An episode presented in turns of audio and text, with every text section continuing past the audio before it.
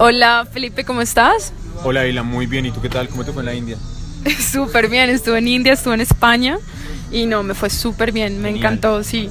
Bueno, ven, ¿cómo te fue a ti en el primer podcast? Mira, muy bien, estuvimos con Elenia Allende, ella trabaja como consultora para el Banco Mundial con toda la parte de desarrollo e innovación en el sector de empleabilidad en estas áreas TIC con todos los jóvenes, entonces para todas las personas que estén empezando en este sector les va a encantar toda la información que nos dio, nos habló de habilidades, nos habló de todo lo que viene haciendo, incluso junto a Wortec, porque Wortec y el Banco Mundial están juntos hace un año y, nada, nos habló de lo que se haciendo en Medellín, lo que se haciendo en Líbano, lo que se haciendo en Kenia. Entonces, súper importante que lo escuchen y genial, genial contar con este formato. Oye, qué bien. Sí, el Banco Mundial es un cliente de WorldTech. Ellos están impulsando una investigación para ver qué impacto tienen los coding bootcamps en mercados emergentes, ¿no? Entonces, qué genial que contaste con Elena Allende. Y ven, ¿qué aprendiste? O sea, ¿con qué te quedaste de ella? Bueno, lo que se aprende es muchísimo de una persona que trabaja en este sector, pero me quedé con una frase en especial y es que ella nos decía, nos comunica que todos debemos tener una actitud de emprendimiento, así no somos emprendedores. Entonces, actitud de ser determinados, de trabajar mucho con esas habilidades que ella nos, nos menciona, en serio, vale la pena que escuchen este podcast y les va a ayudar un montón. Yo quería preguntarte qué se viene ahorita para los próximos podcasts, qué se viene ahorita para WordTech, Listo, genial, oye, muy bien. Mira, bueno, para el próximo podcast vamos a tener a Mariana Costa. Ella es la fundadora y directora de Laboratoria, que es un emprendimiento de impacto social que está empoderando a muchas mujeres, miles de mujeres a que entren incursión en el mundo de la tecnología y del emprendimiento. Y ya hablándote de WorldTech, estamos lanzando operaciones en México, en Brasil y lanzamos nuevos bootcamps acá en Colombia, una nueva página que estaremos anunciando en redes en los próximos días y bueno, Nativo Digital, ¿no? Para hacer un reality show con el Ministerio de Tecnología, con Colciencias y con el Canal 13 para impulsar todo lo que es educación STEM a nivel nacional para los niños y niñas. Entonces les estaremos contando de eso. Bueno, súper bien. Los dejo con este podcast. Espero que se lo disfruten y estén pendientes de todo lo que se viene con WordTech. Claro que sí. Gracias, Felipe. Hasta la próxima. A ti, Ilana, que estés bien. Hola Makers, ¿qué tal? Hoy estamos con Elena Allende. Ella trabaja como consultora en el Banco Mundial, conectando emprendedores, empresas privadas, instituciones de educación y gobiernos para desarrollar políticas y programas innovadores en el área de emprendimiento, empleo juvenil y TICS. Siempre ha ligado su carrera al mundo internacional y antes de vivir en Washington, D.C., también ha residido en países como India y Chile. Al día de hoy compagina su trabajo en el Banco Mundial con sus propios proyectos en el que busca sensibilizar a la juventud sobre las habilidades que requieren los empleos del siglo XXI. Entonces, Elena, bienvenida. Hola, muchas gracias. ¿Cómo estabas? Muy bien, ¿cómo estás tú? Bien, perfecto. ¿En qué parte, ¿De qué parte nos escuchas, nos hablas en este momento? ¿En qué parte del mundo te encuentras? Hola, pues en este momento me encuentro muy cerquita de Bilbao, al norte de España. Perfecto. Bueno, Ilene, ¿y en este momento qué te encuentras haciendo? ¿Qué es lo que estás haciendo en este momento? Cuéntanos un poco de, de tu trabajo actualmente. Pues en estos momentos yo trabajo en el Banco Mundial como consultora. Realmente trabajo como en la sede del Banco Mundial, que está en Washington, D.C. Y allí trabajo en la unidad de innovación y emprendimiento. Súper bien. Ilene, queríamos saber qué te apasiona, o sea, cuál es tu pasión, qué es lo que realmente te motiva a hacer lo que estás haciendo. Sí, realmente a mí lo que me motiva es ver que el trabajo que yo hago, o no simplemente en trabajo, sino fuera del trabajo, ver que tiene un impacto positivo en la gente. Aunque yo no sea la que crea ese impacto, pero por lo menos poner una semillita para que luego ellos puedan crecer y, como decía, tener un impacto positivo. Súper bien. O sea, se trata de mejorar la vida de las personas con lo que estás haciendo. Eso es lo que más te motiva. Sí, eso es. Mejorar la mía y ayudar a otros a que puedan mejorar la suya. Súper chévere. ¿Qué es lo que más te gusta trabajar en el Banco Mundial y hace cuánto estás trabajando allí? Mira, realmente lo que más me gusta es lo que te decía, que me permite el tener el trabajo en el Banco Mundial me permite trabajar para que para tener el impacto positivo en los países en los que trabajamos. Yo llevo casi dos años y medio trabajando para el Banco Mundial y he trabajado en países varios desde Colombia, Nicaragua, México, Líbano o Kenia. Y de hecho es algo que tiene muy positivo y a mí me encanta es conocer gente de todo el mundo, diferentes modos de pensar, modos de vida, diferentes culturas. Genial, eso es, eso es algo súper chévere. Yo creo que una de las cosas que más agrada y hace más atractivo esto de, de, ser emprendedor y de trabajar en el sector TIC es que no estás arraigado a quedarte en un solo sitio, sino que puedes tener varias opciones de viajar por el mundo y conocer bastantes culturas. Y en tu caso, pues vemos que ha sido una experiencia muy positiva, todo lo que has conocido, todas las personas y las culturas. Sí, totalmente. He tenido oportunidad de viajar mucho a países en los que nunca había estado o no había pensado que podría estar y también el trabajar en el área de tecnología me permite, bueno, y la tecnología que tenemos hoy en día, poder trabajar desde distintos lugares del mundo. Súper bien. En este, mismo, en este mismo momento, ahora en tu, en tu carrera, ¿tienes algún proyecto que, que sea tu, tu, favorito? ¿Tienes algún, algún proyecto al que le estés dedicando como mucho más tiempo, mucho más pasión? Pues tengo un proyecto en el que estoy muy involucrada, que es el de un proyecto de Coding Bootcamps, es el con el que hemos colaborado con World Tech Makers. Es un proyecto que se está llevando a cabo en tres ciudades, que las tres son ciudades con alta población joven y alto desempleo juvenil, y además ciudades emergentes que han hecho una gran apuesta por la tecnología. Entonces estas ciudades son Medellín en Colombia, Beirut en Líbano y Nairobi en Kenia. Y estamos haciendo una evaluación de impacto para ver si los bootcamps pueden ser una buena forma de formación tecnológica en estos países.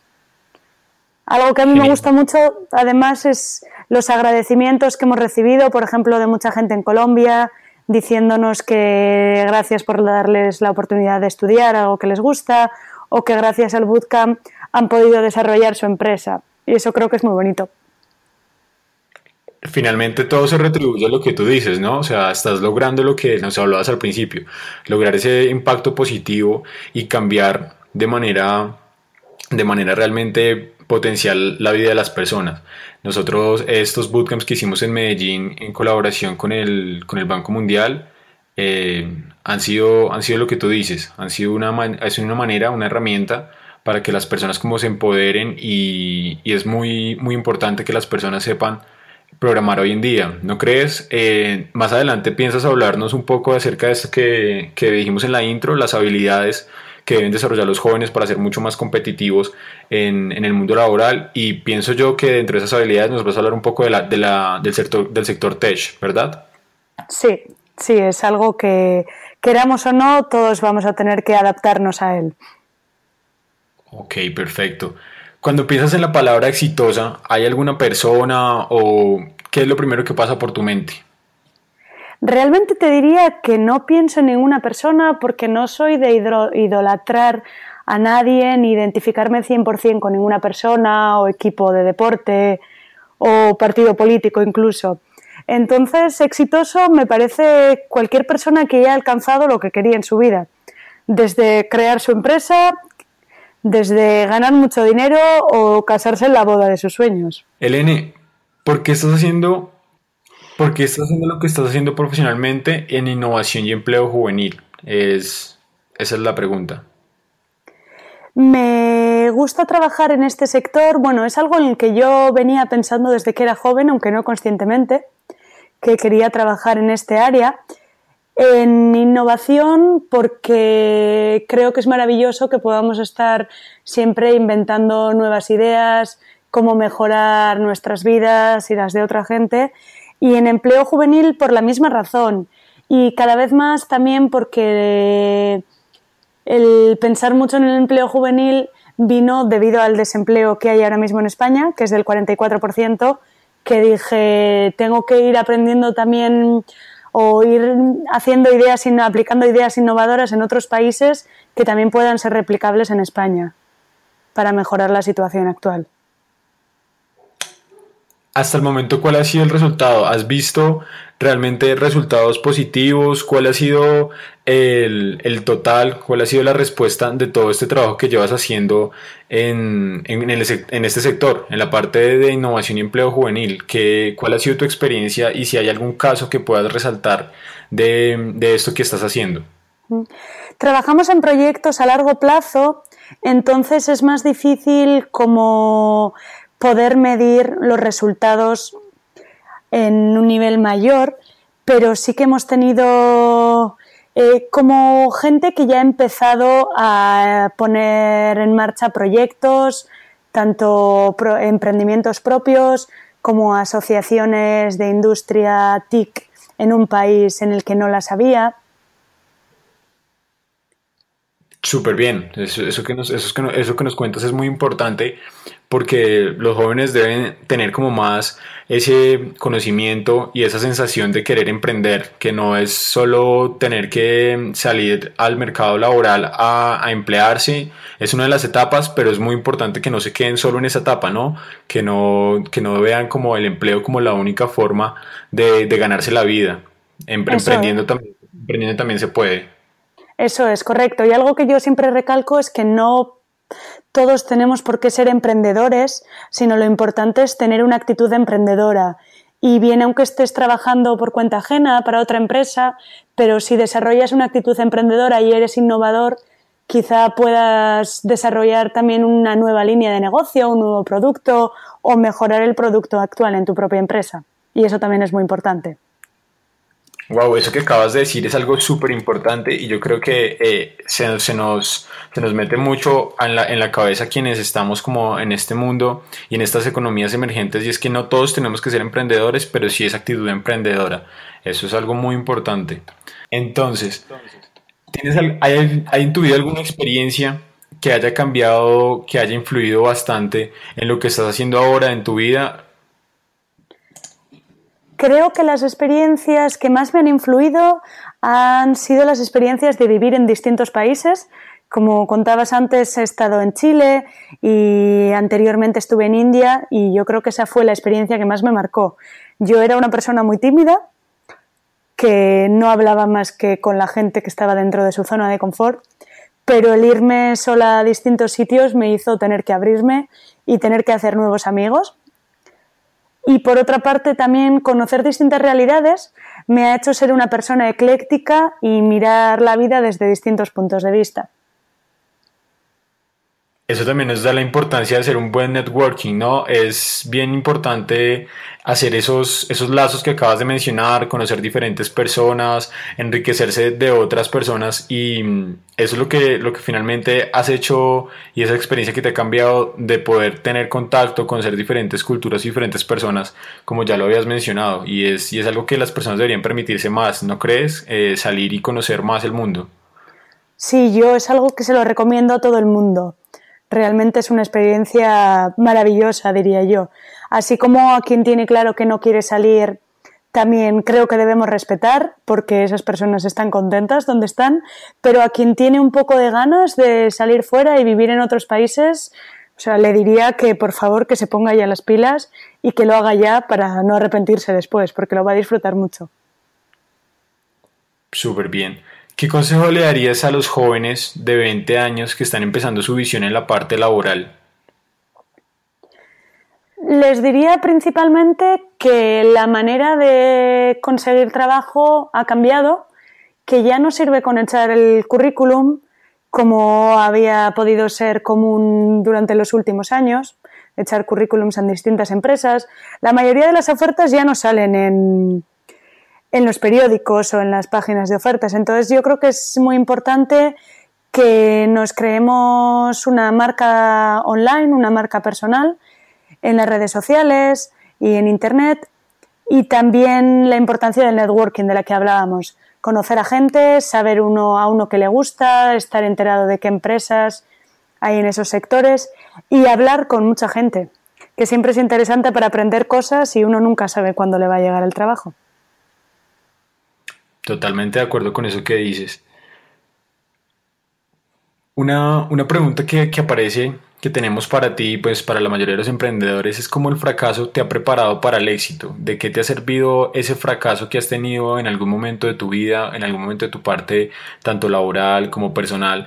Y eso te ha, te ha beneficiado o te ha dado alguna herramienta para alcanzar el éxito. Si nos pudieras hablar un poco de eso. Sí, yo principalmente mi mayor aprendizaje ha sido el que ya nunca me rindo. O sea, no ceso por mucho que se me cierren muchas puertas. Se me cierra una, pues yo intento encontrar otra y así hasta que al final encuentro la salida. Entonces, yo diría que soy como una hormiguita que sigue y sigue peleando hasta conseguir lo que me había propuesto. Realmente eso, eso es algo muy importante, es que las personas entiendan que lo más importante cuando uno empieza a hacer algo, una idea, es la persistencia. O sea, si, si alguna vez se presenta un obstáculo, hay algo ahí que nos detenga un poco, la idea es persistir. Y mira, tenemos un ejemplo de, de lo que tú haces, que no te has rendido en lo que llevas haciendo todos estos años y has tenido un gran impacto y has conseguido poco a poco tu objetivo y en este momento lo estás, lo estás viendo ya potencializado en, en esto que nos hablabas, digamos como los bootcamps, que ya es algo que, que realmente se ejecutó y llegó a, a su objetivo, a tener, a tener resultados muy, muy positivos y resultados realmente impactantes. ¿Hay algo que tú aspires lograr profesionalmente a largo plazo? O sea, un logro que tú tengas, que digas, quiero llegar a esto en dos años, tres años tal vez. Me gustaría principalmente ya instalar mi propia empresa, en el área en el que trabajo ahora, de innovación, emprendimiento y empleo juvenil, y sí o sí tiene que ser una empresa que tenga un impacto social. Ok, eh, cuéntanos un poco más de esta idea de, que, de, de, qué se trataría la empresa, a pesar de que ya nos has contado que tiene que ver con el sector de, de la innovación y la, emplea, la empleabilidad eh, con los jóvenes y ya nos estás demarcando como el contexto de que sí o sí debe tener un impacto social. ¿Cuál dirías que son las habilidades que un joven debe desarrollar para entrar en el mercado laboral del siglo XXI? Tú que tienes tanta experiencia en, este, en esta parte, en este sector, que tienes el conocimiento, ¿qué consejo le darías y cuáles, cree, cuáles dices que son esas habilidades que debemos desarrollar los jóvenes para este mercado laboral del siglo XXI? Sí que diría que hay unas habilidades que son, estemos hablando de los, del país del que estemos hablando, son en general transversales para estos empleos que vienen que están llegando ya y cada vez van a ser mayores, ¿no? Porque muchos de los empleos que, que van a existir ahora mismo no los conocemos. Entonces diría que es muy importante tener habilidades técnicas y tener unos sus estudios, bien sean de derecho, de medicina o de psicología o ingeniería o los que sean. Pero luego va a ser esencial tener por una parte un conocimiento digital, unas habilidades tecnológicas y por otra parte lo que se llama soft skills o habilidades blandas, en las que hablábamos antes de la actitud emprendedora y esa es esencial.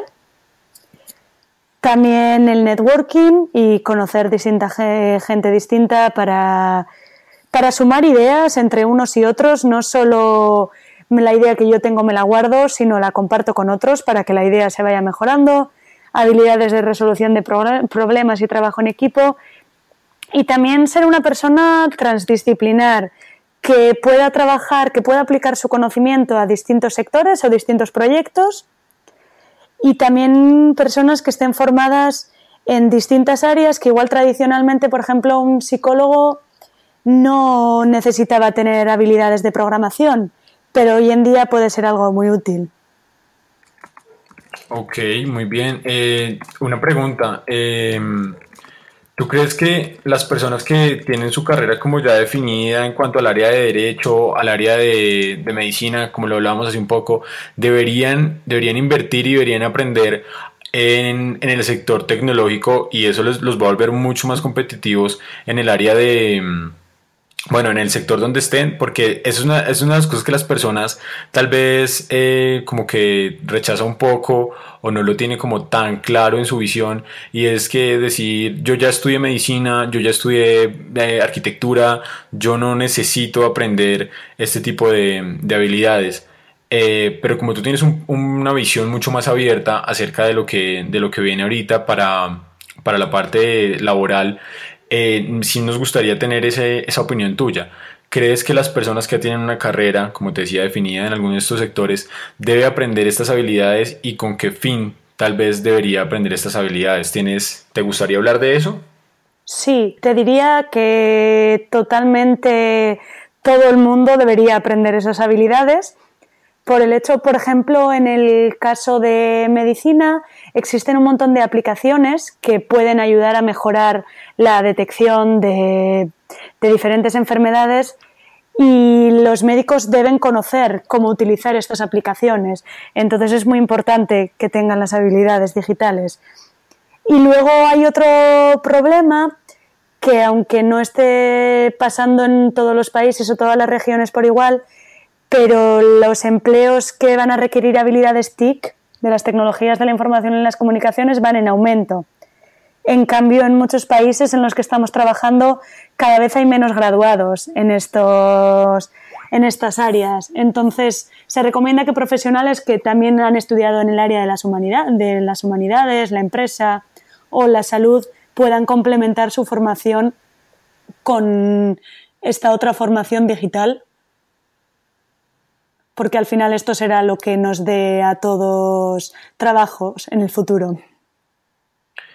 Sí, es totalmente de acuerdo. Eh, una de las razones por las cuales no hay tanto, no hay tanto egresado, no hay tanto graduado en estas, en estas áreas, es porque la, además la carrera y el modelo de la universidad eh, te extiende como mucho y, y, eso genera una tasa de abandono de la carrera bastante amplia. Por eso tal vez tú ves que el modelo de los, de los bootcamps es tan efectivo porque utilizamos una compresión de todo el contenido, lo hacemos muy intensivo y es en un, y es un corto tiempo, es un lapso mucho más corto. Eh, ¿Qué te parece a ti el modelo del bootcamp? Ya que tú conoces muy bien el modelo del bootcamp, ¿cómo te parece que este modelo del bootcamp puede ayudar a que esto deje de suceder, por ejemplo, en un país como Colombia o en los países como en los países de Latinoamérica? Creo que es un modelo innovador que se ha adaptado muy bien a la realidad de hoy en día y a la realidad de la tecnología que avanza tan rápido. El ser una formación que dura aproximadamente tres meses hace, por un lado, que se pueda actualizar constantemente la tecnología que se está enseñando y, por otro lado, que chavales que puede ser que no les guste mucho estudiar, pues no tienen por qué estudiar durante mucho tiempo, con tres meses es suficiente o gente que está trabajando en otros sectores no tenga que perder mucho tiempo de trabajo para solo serían tres meses en los que están estudiando y pueden volver a la vida laboral. Entonces me parece que un modelo así es algo que debe, que debe por lo menos aplicarse o tenerse en cuenta y empezar a mirar si se debiera aplicar o no en muchos países del mundo que tengan una necesidad en las empresas de trabajadores del sector TIC. Perfecto, Elene. Elene, eh, ha sido un placer tenerte con nosotros. Todo lo que nos has dicho, este, esta visión tan amplia que nos has dado a través del sector donde te encuentras trabajando actualmente. Me gustaría saber si para finalizar tienes algún consejo, tienes algo que decirle a las personas que van a escuchar este podcast mm, y a los jóvenes, que es a quienes realmente va dirigido todo el trabajo que estás realizando en este momento. Como decía, mi mayor consejo es tener esa actitud emprendedora y que uno lo que se proponga en la vida, que luche por conseguirlo, que antes o después sea el camino más largo o más corto, con más obstáculos o con menos, pero es posible conseguirlo. Así que mucho ánimo. Muchísimas gracias, Elena, por haber acompañado a todas las personas que, que escuchan este podcast y a nosotros en World Maker. Esperamos tener contacto próximamente contigo y seguir hablando de todo esto que estás haciendo que nos interesa muchísimo. Entonces, no ha sido más. Te agradecemos tu participación. Muchas gracias a ti, Felipe, y a todo el equipo de World Makers. Que estés muy bien, Eleni. Igualmente. Chao.